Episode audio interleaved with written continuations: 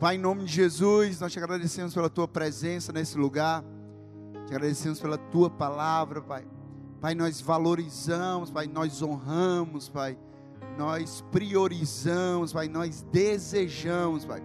Pai, a tua presença, a tua palavra, porque nós cremos, Pai, que é o Senhor, Pai. O Senhor, Pai, que é poderoso. Pai, o poder não está em um homem, Pai, o poder está no Senhor, Pai. O Senhor é poderoso para libertar, para transformar, Pai, para sarar.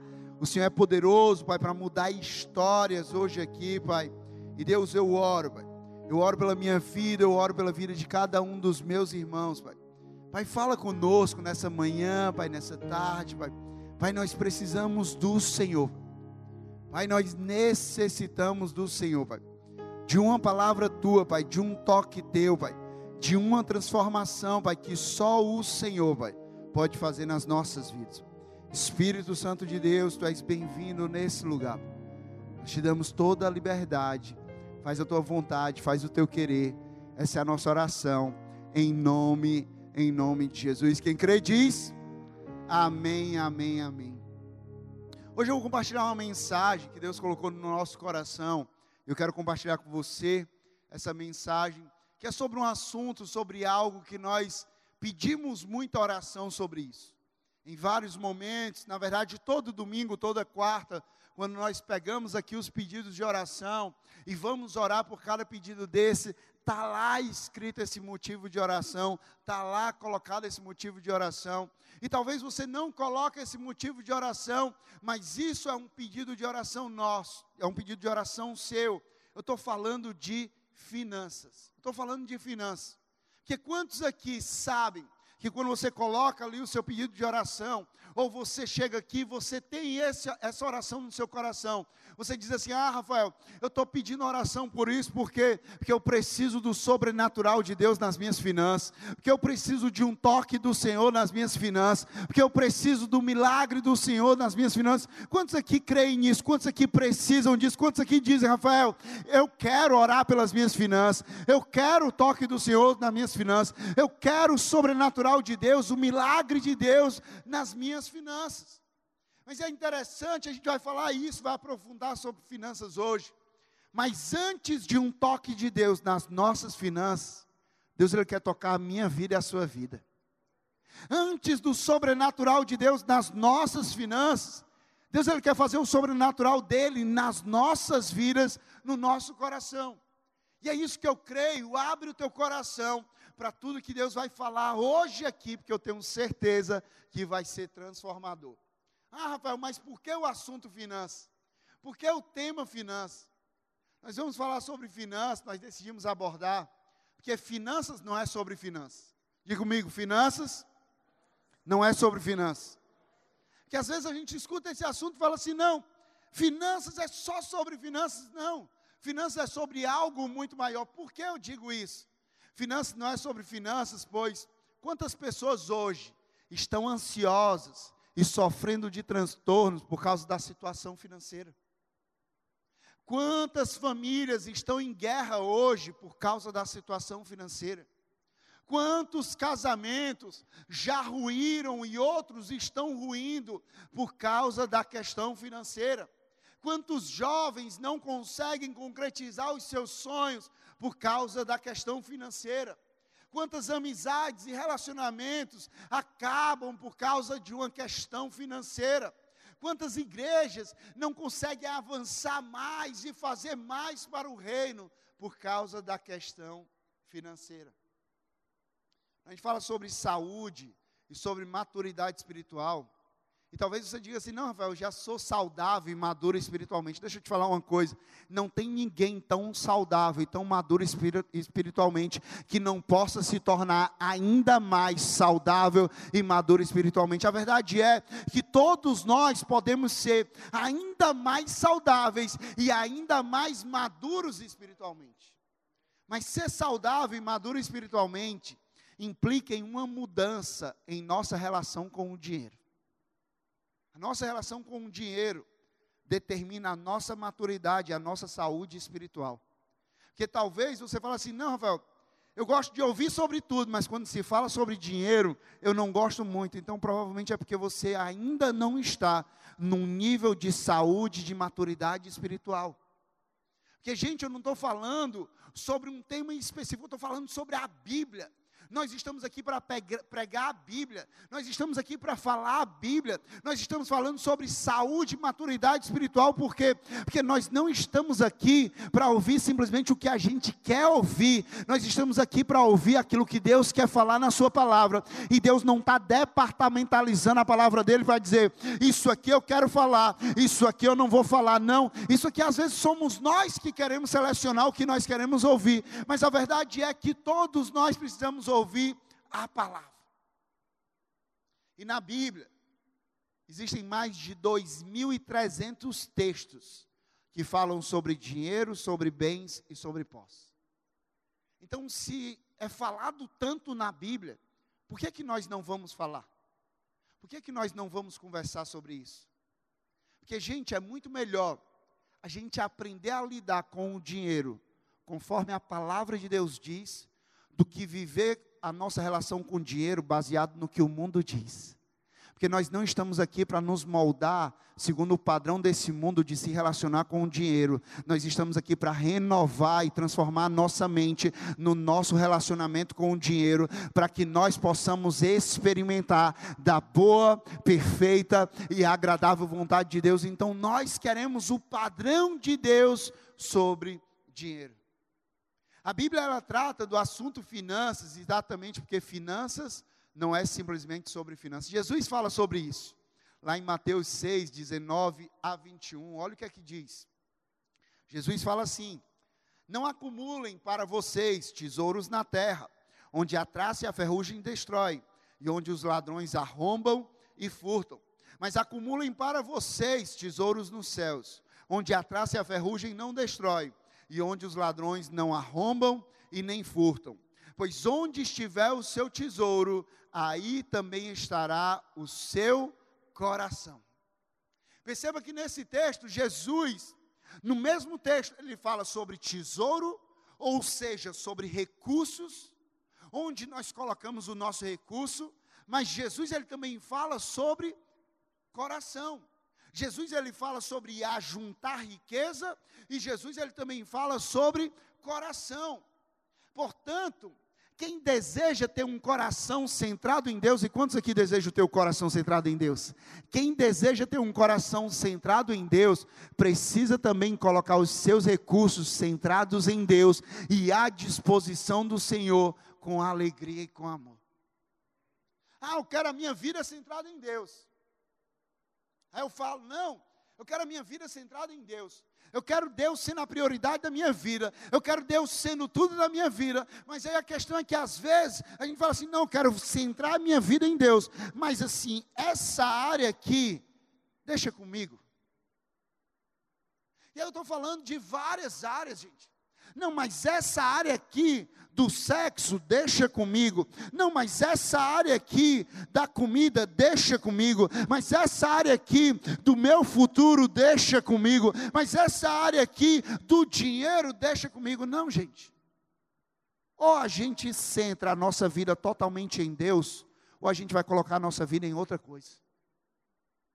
Ou a gente coloca Deus como tudo da nossa vida, ou a gente coloca tudo da nossa vida em outra coisa.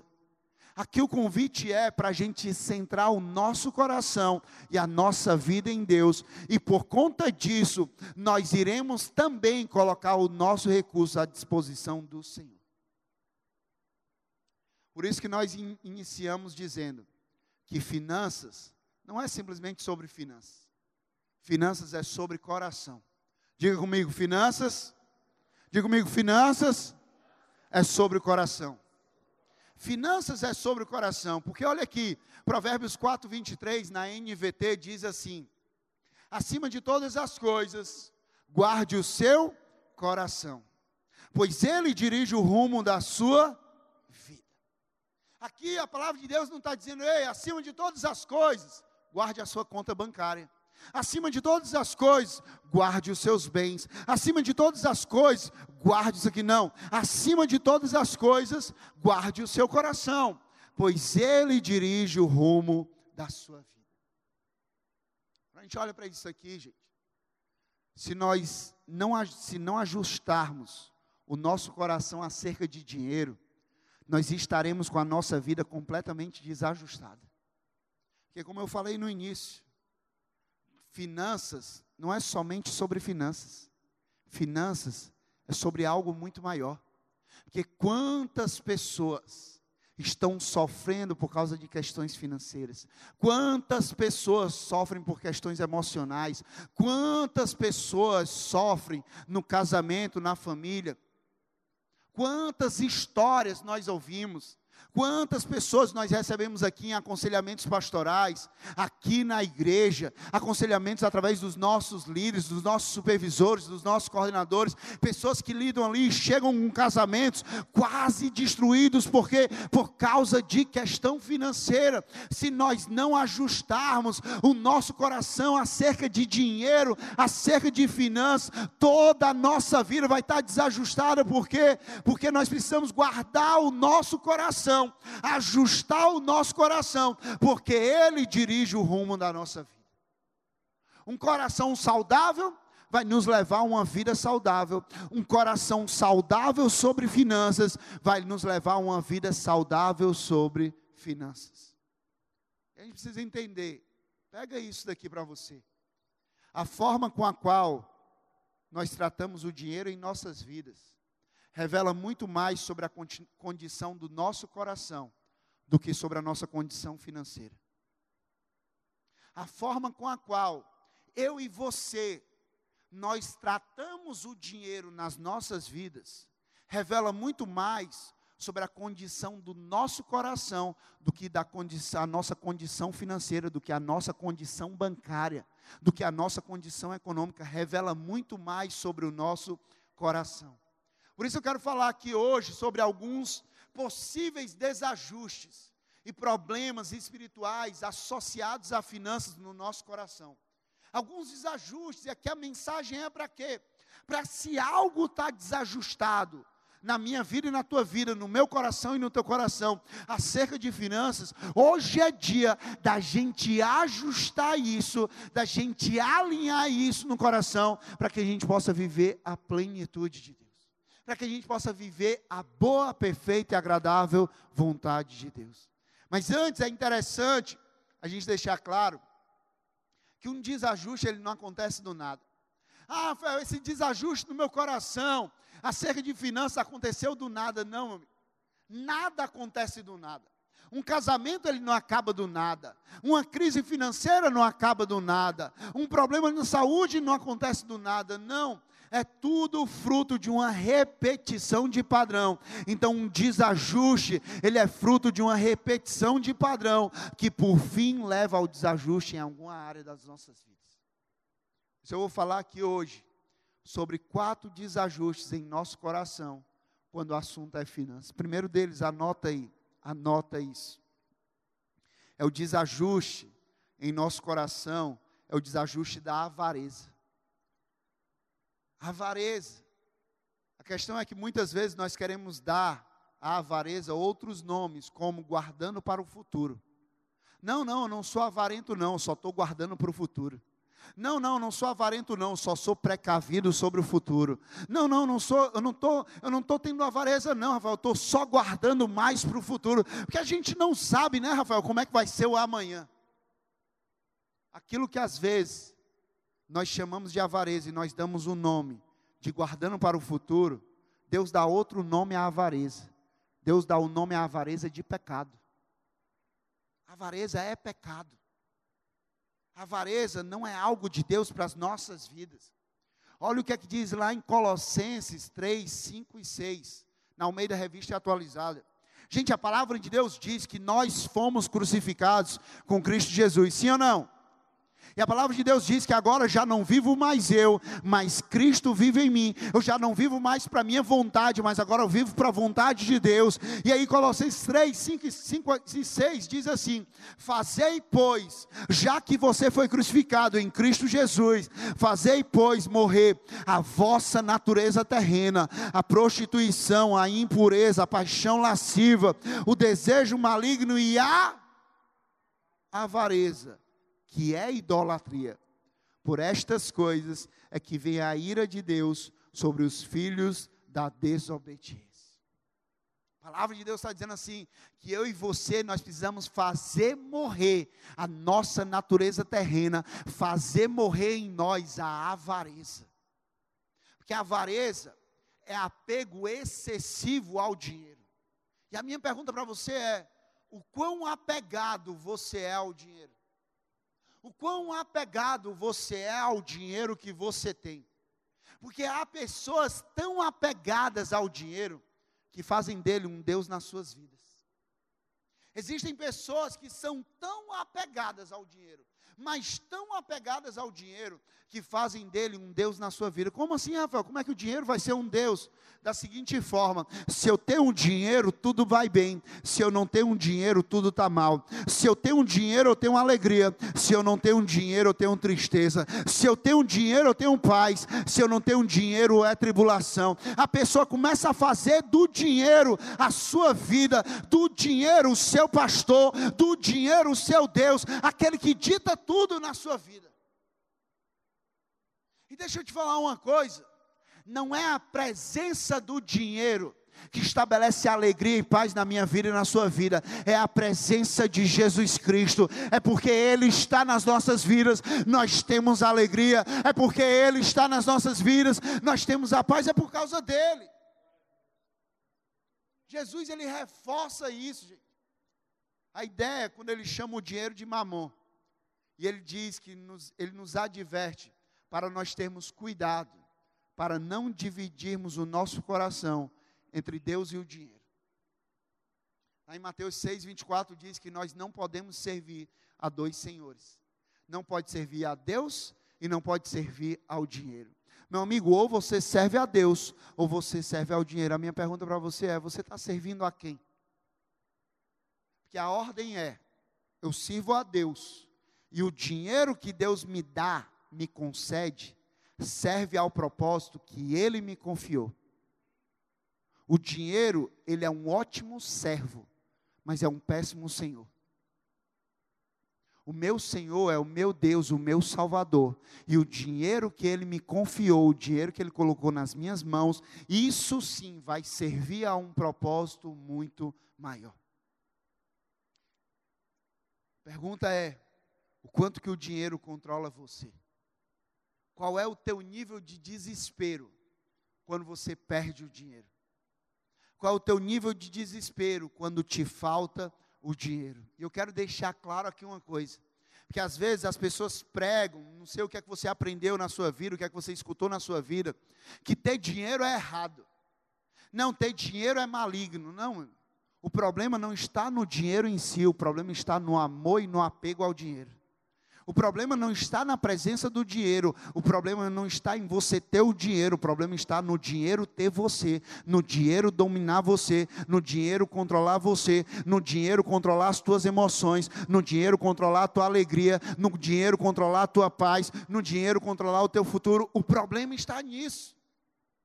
1 Timóteo 6,10 fala sobre isso, diz: Pois o amor ao dinheiro não é a presença do dinheiro, não é o ter dinheiro, pois o amor ao dinheiro é a raiz de todos os males.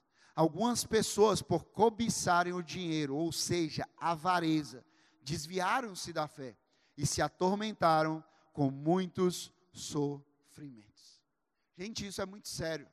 A, a avareza, esse apego excessivo ao dinheiro, nos leva a nos desviar da nossa fé. Por que, Rafael, isso?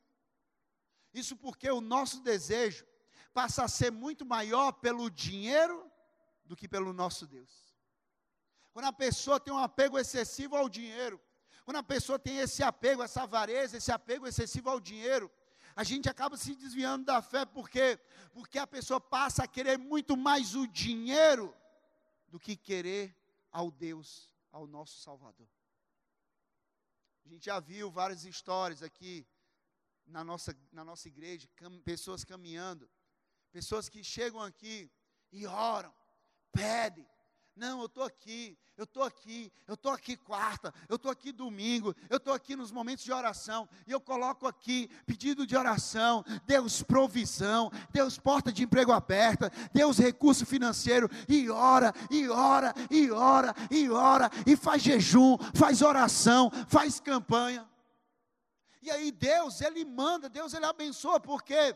Porque o problema não está em ter dinheiro. Aí Deus vai e abre a porta. Deus vai e manda o recurso. Mas aí a pessoa se apega tanto ao recurso, se apega tanto ao dinheiro, que começa a se afastar de Deus que começa a deixar de vir para a igreja, que começa a deixar de estar na igreja, que começa a deixar de estar nos cultos, que começa a deixar de estar no GC, que começa a deixar de estar servindo, que começa a deixar, e aí o tempo dela com Deus, o devocional dela com Deus já não é mais o mesmo, porque porque ela está preocupada com várias outras coisas, ela está preocupada em ganhar mais, ela está preocupada em ter mais dinheiro, ela está preocupada em ter mais recurso, e aí vai deixando cada vez mais a presença de Deus, aquilo aquilo que é prioridade. É isso que acontece muitas vezes em pessoas que se desviam da fé. A minha pergunta para você é: o que é que você tem buscado desesperadamente na tua vida? Qual é a tua busca desesperada? Você busca Deus ou você busca o dinheiro? Você busca Deus ou você busca o dinheiro? Jesus ele nos orienta que nós devemos ter cuidado com a avareza, porque a vida de um homem não consiste no que ele tem, mas consiste em quem ele tem. A minha vida, a tua vida não é sobre o que nós temos, mas é sobre a quem nós temos. E é isso que faz toda a diferença. O que faz a diferença não é o dinheiro. O que faz a diferença não é o salário. O que faz a diferença não é um trabalho. O que faz a diferença não é um governo. O que faz a diferença não é o cenário político. O que faz a diferença não são essas coisas. Não. Tudo isso é importante sim. Principalmente se estiver pautado, alinhado com aquilo que Deus tem. Aquilo que Deus tem planejado. Mas o que faz diferença na minha vida e na tua vida é a quem nós temos a presença é Jesus Cristo. É isso que faz diferença. Diante disso, não se preocupe apenas com o que você faz com o seu dinheiro, mas se preocupe também com o que o seu dinheiro está fazendo com você. Eu vou repetir. Não se preocupe apenas com aquilo que você faz com o seu dinheiro, mas se preocupe também com aquilo que o seu dinheiro está fazendo com você. O seu dinheiro está fazendo com você, com que você seja mais apegado a ele ou menos apegado a ele. O seu dinheiro está fazendo com que você seja mais generoso ou que você seja mais avarento. O que é que o seu dinheiro está fazendo com você? 1 João 3, 17 e 18 diz assim: Se alguém tiver recursos materiais, financeiros, dinheiro, e vendo seu irmão em necessidade e não se compadecer dele, como pode permanecer nele o amor de Deus? Filhinhos, não amemos de palavras, nem de boca, mas em ação e em verdade. Ah, você tem dinheiro, legal. Você está se preocupando com o que você faz com dinheiro, legal. Mas você já parou para pensar o que é que o dinheiro está fazendo com você? O dinheiro está fazendo com que você ajude aquele que é necessitado. O dinheiro está fazendo com que você abençoe pessoas. O dinheiro que você, tá, que você tem está fazendo com que você seja mais generoso. O que é que o dinheiro está fazendo com você? Mas outro desajuste nos nossos corações acerca de finanças também é o desajuste da ganância. Porque se avareza é apego excessivo ao dinheiro, ganância é a vontade desenfreada de possuir riquezas. O avarento, ele tem um apego excessivo. O ganancioso, ele tem uma vontade desenfreada. Ele quer sempre mais, ele quer sempre mais, ele quer sempre mais. Nunca é o suficiente, nunca é o bastante, nunca está bom o suficiente. Ele quer sempre mais. E o problema aqui não está em querer mais. Ah, pastor, é problema eu querer ter mais dinheiro? Não. Porque tem muita gente que quer mais dinheiro, mas quer mais dinheiro por algo muito maior, por um propósito muito maior do que ela mesma. Não é para simplesmente ela usufruir, sim, essa pessoa vai usufruir, mas tem a ver com o reino de Deus, tem a ver com abençoar pessoas, tem a ver com ajudar pessoas, tem a ver com isso. Mas o problema está em a pessoa querer, querer, querer simplesmente para si mesma. O problema é ter muito querer ainda mais para si mesmo e ainda assim não está satisfeito. É aquela pessoa que já tem muito, é aquela pessoa que quer ainda mais para si e sempre está insatisfeito, sempre está dizendo que não tem, sempre está dizendo que é pouco.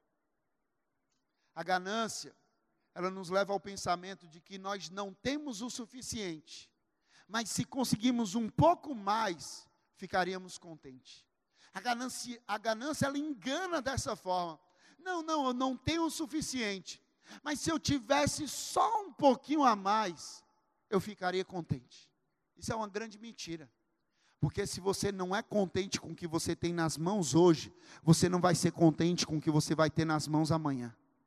Porque o nosso hoje nos prepara para o nosso amanhã. Se nós aprendemos a nos contentar, a nos alegrar, a agradecer com o que nós temos nas mãos hoje, nós vamos ser gratos, nós vamos celebrar, nós vamos nos contentar com o que nós vamos ter amanhã. Se você for fiel no pouco, você vai ser fiel no muito. Se você for grato no pouco, você vai ser grato no muito. Se você for contente no pouco, você vai ser contente no muito. Hoje é a nossa escola. Hoje é o nosso aprendizado, é o nosso desenvolvimento. A ganância, ela se recusa a ficar satisfeita. A palavra diz lá em Eclesiastes 5, 10 a 11. Você está recebendo amém? Deus está falando com você, amém? Glórias. Quem ama o dinheiro, Eclesiastes 5, 10 e 11. Quem ama o dinheiro, apego ao dinheiro. Quem ama o dinheiro, jamais terá o suficiente. Quem ama as riquezas, jamais ficará satisfeito com os seus rendimentos. Aquele que ama o dinheiro e aquele que ama as riquezas, nunca vai ter o suficiente, nunca vai ser o suficiente e jamais vai ficar satisfeito, por quê? Porque vai querer sempre mais, sempre mais, sempre mais, por uma motivação errada, por uma causa errada. Hebreus 13, 15 diz assim: conservem-se. Se servideira, conservem-se. Livres do amor ao dinheiro. E contentem-se com o que vocês têm. Porque Deus mesmo disse: nunca o deixarei, nunca o abandonarei. Olha o que, é que a palavra de Deus está dizendo para mim e para você.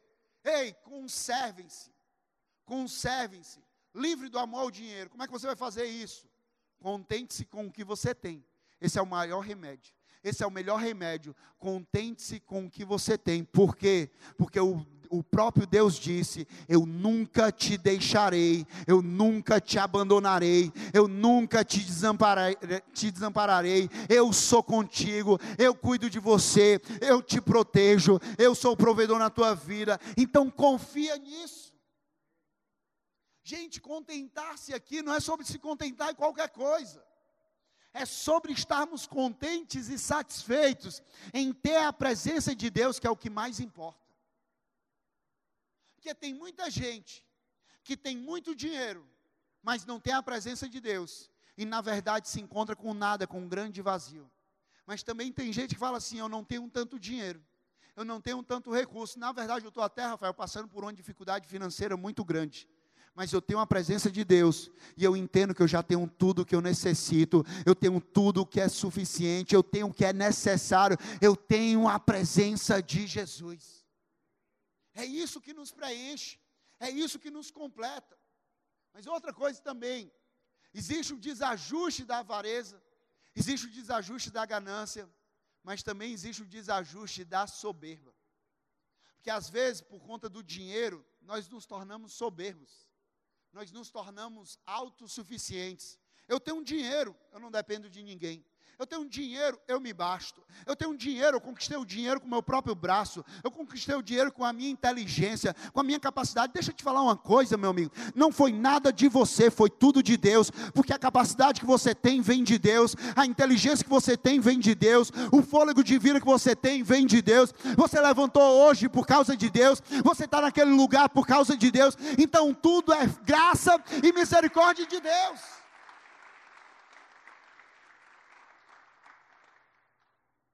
Salmo 62, versículo 10, na Almeida Revista Corrigida, diz assim: final desse texto. Se as vossas riquezas aumentam, quem aqui quer que a sua riqueza aumente? Dez pessoas, eu quero. Quem aqui quer que a sua riqueza aumente? Se as vossas riquezas aumentam, não ponhais nelas o coração. Se a sua riqueza aumentar, não coloca na tua riqueza o coração. Não coloca o teu coração e a tua confiança na tua riqueza. A minha pergunta para você é: você confia em si mesmo por conta do que você tem? Você confia em si mesmo porque você tem dinheiro? Você se acha maior e melhor por conta daquilo que você tem, por ter mais? Nós não somos autossuficientes por causa do dinheiro que nós temos e acumulamos. Vou repetir: nós não somos autossuficientes por conta do dinheiro que nós temos e acumulamos. Nós precisamos entender que a nossa conta bancária, nós precisamos entender que o nosso salário, nós precisamos entender que o nosso cargo, ele não nos exime de sermos dependentes de Deus. Nós precisamos entender que a nossa suficiência, ela não vem do dinheiro. Nós precisamos entender que a nossa suficiência ela não vem do trabalho. Nós precisamos entender que a nossa suficiência ela não vem de um concurso. Nós precisamos entender que a nossa suficiência ela não vem de um governo. Nós precisamos entender que a nossa suficiência ela vem do alto. A nossa suficiência ela vem do alto. Salmos 23, versículo 1 diz: O Senhor não é o dinheiro, não é o concurso, não é uma pessoa qualquer, não é o cenário econômico, não é um governo. O Senhor é o meu pastor e o que? Nada me faltará.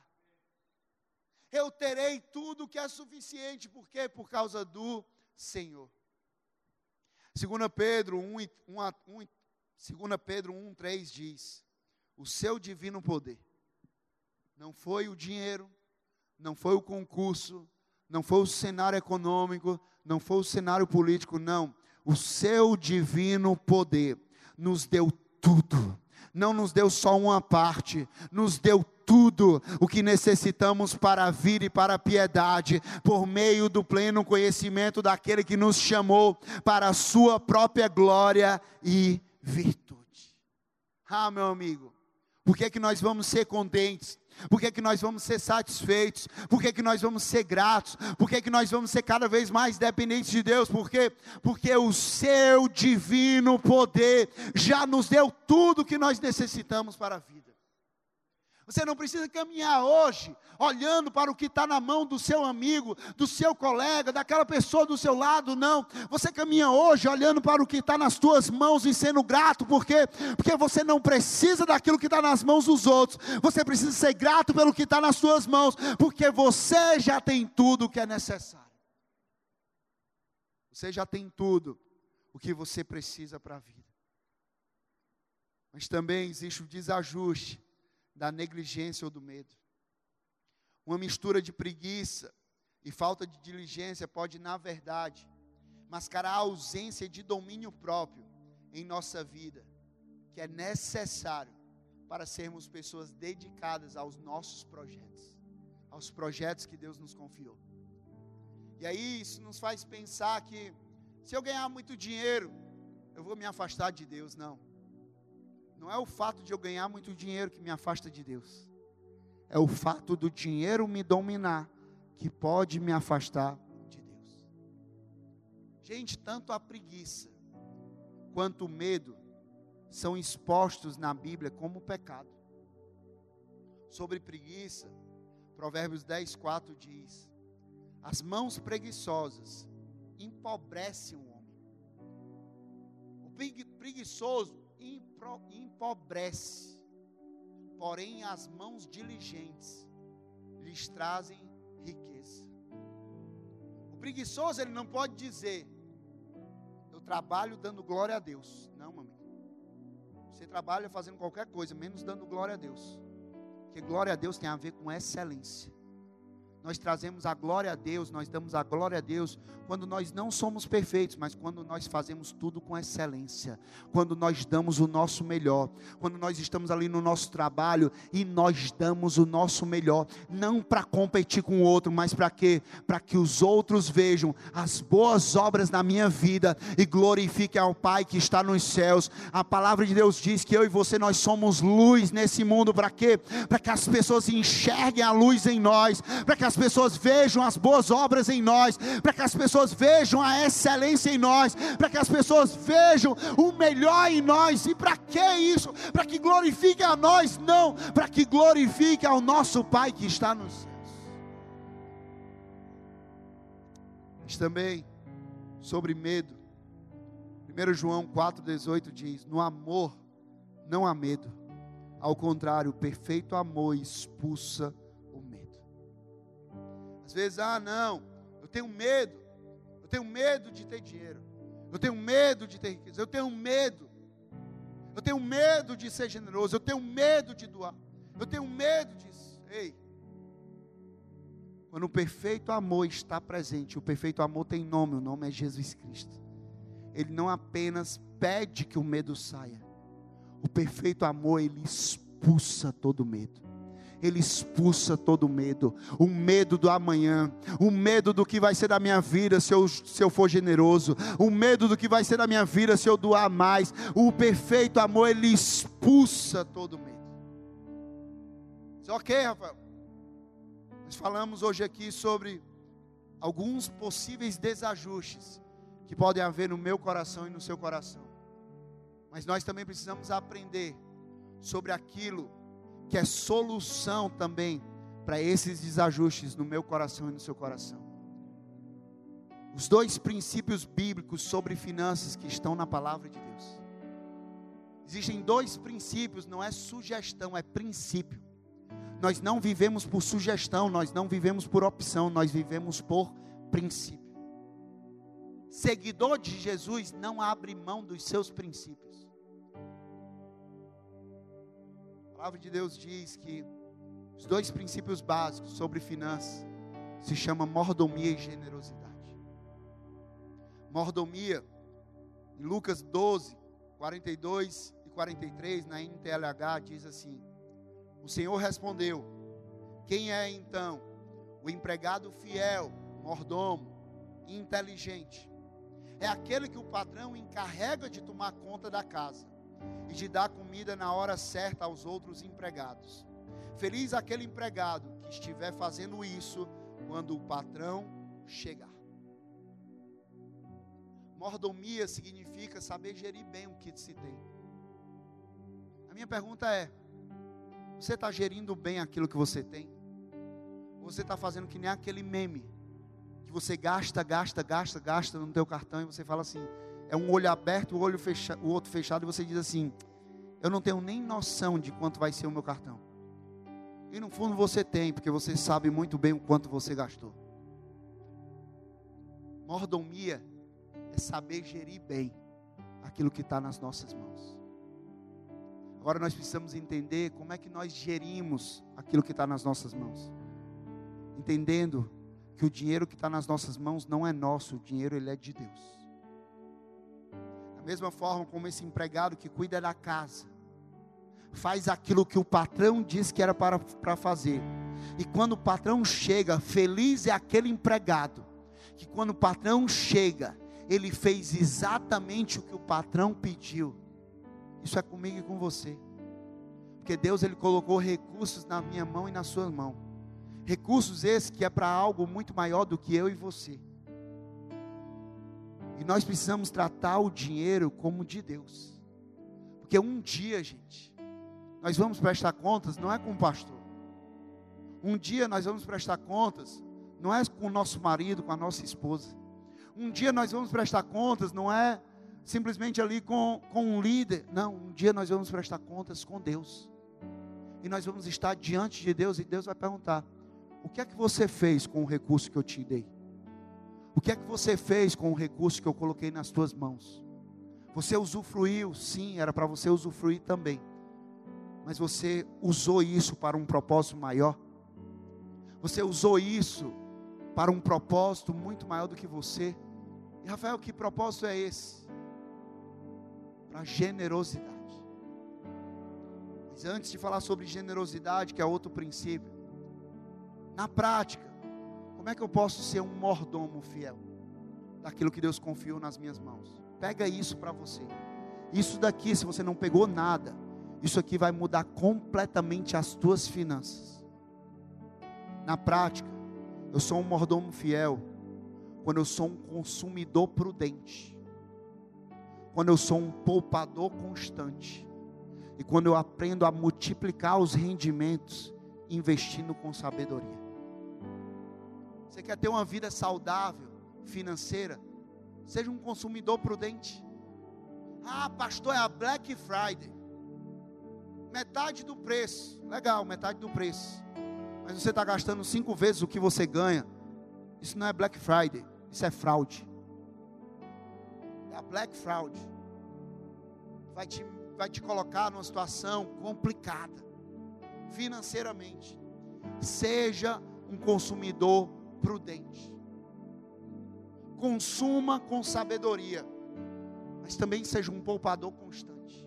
Constantemente poupando. Você usa, você gasta, mas você poupa. Aprenda a multiplicar os seus recursos e invista com sabedoria.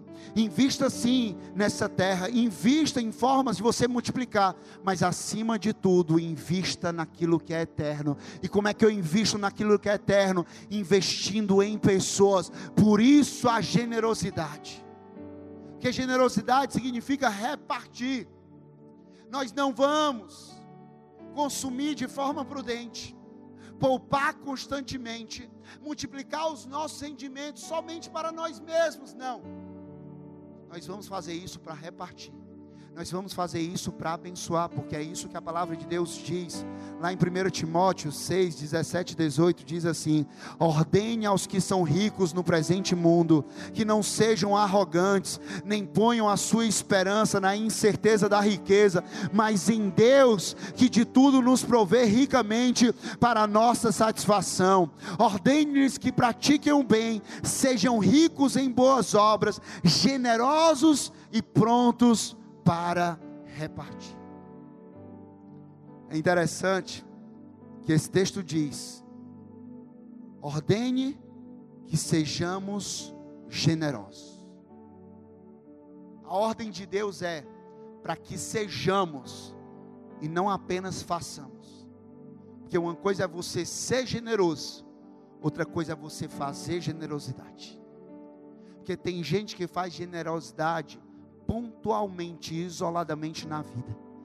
Tem gente que é generoso. Generosidade não é fruto de uma, de uma atividade, generosidade é fruto de uma identidade. A nossa atividade, ela flui da nossa identidade. Generosidade não é fruto das nossas mãos, generosidade é fruto de uma natureza que nós carregamos a natureza de um Deus generoso, a natureza de um Deus doador. João 3,16: Porque Deus tanto amou o mundo, porque porque Deus foi tão generoso com o mundo que Ele deu, que Ele doou, que Ele entregou o Seu Filho Jesus Cristo, para que todo aquele que nele crê não pereça, mas tenha a vida eterna.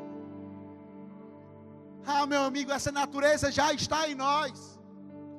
A natureza de Deus já está em nós. Nós fomos criados à imagem e semelhança de Deus. O Espírito Santo de Deus, ele escolheu fazer morada não em uma estrutura, mas fazer morada em nós.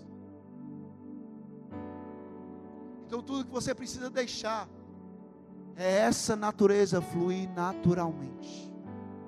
Essa natureza sair de forma natural, a generosidade ser natural na tua vida não algo forçado, não algo pesado, mas algo natural. Hoje é uma tarde para que nós, como é que a gente vai ajustar a nossa vida, Rafael, acerca disso tudo? E viver esses princípios da mordomia e da generosidade. Primeiro, confessando, confessando os nossos pecados, por quê? Porque a avareza é pecado, ganância é pecado, soberba é pecado, nós precisamos confessar a preguiça, o medo. Mas não basta confessar, confessar é o primeiro passo para quem quer uma mudança. Mas nós também precisamos nos arrepender. E arrependimento é mudança de direção. Se eu estava numa direção de ser apegado ao dinheiro, eu vou em uma outra direção agora de ser desapegado ao dinheiro. Se eu estava numa direção de desejar de forma desenfreada o dinheiro, agora eu vou em uma outra direção de desejar de uma forma desenfreada a presença de Deus. Se eu estava numa direção de ser autossuficiente por causa do dinheiro, agora eu vou em uma outra direção de ser suficiente com aquilo que vem do alto. Aquilo que vem do alto é suficiente na minha vida. Nós vamos confessar, nós vamos nos arrepender, mas nós também vamos entregar o nosso coração a Deus, porque tudo, finanças não é sobre finanças, finanças é sobre coração.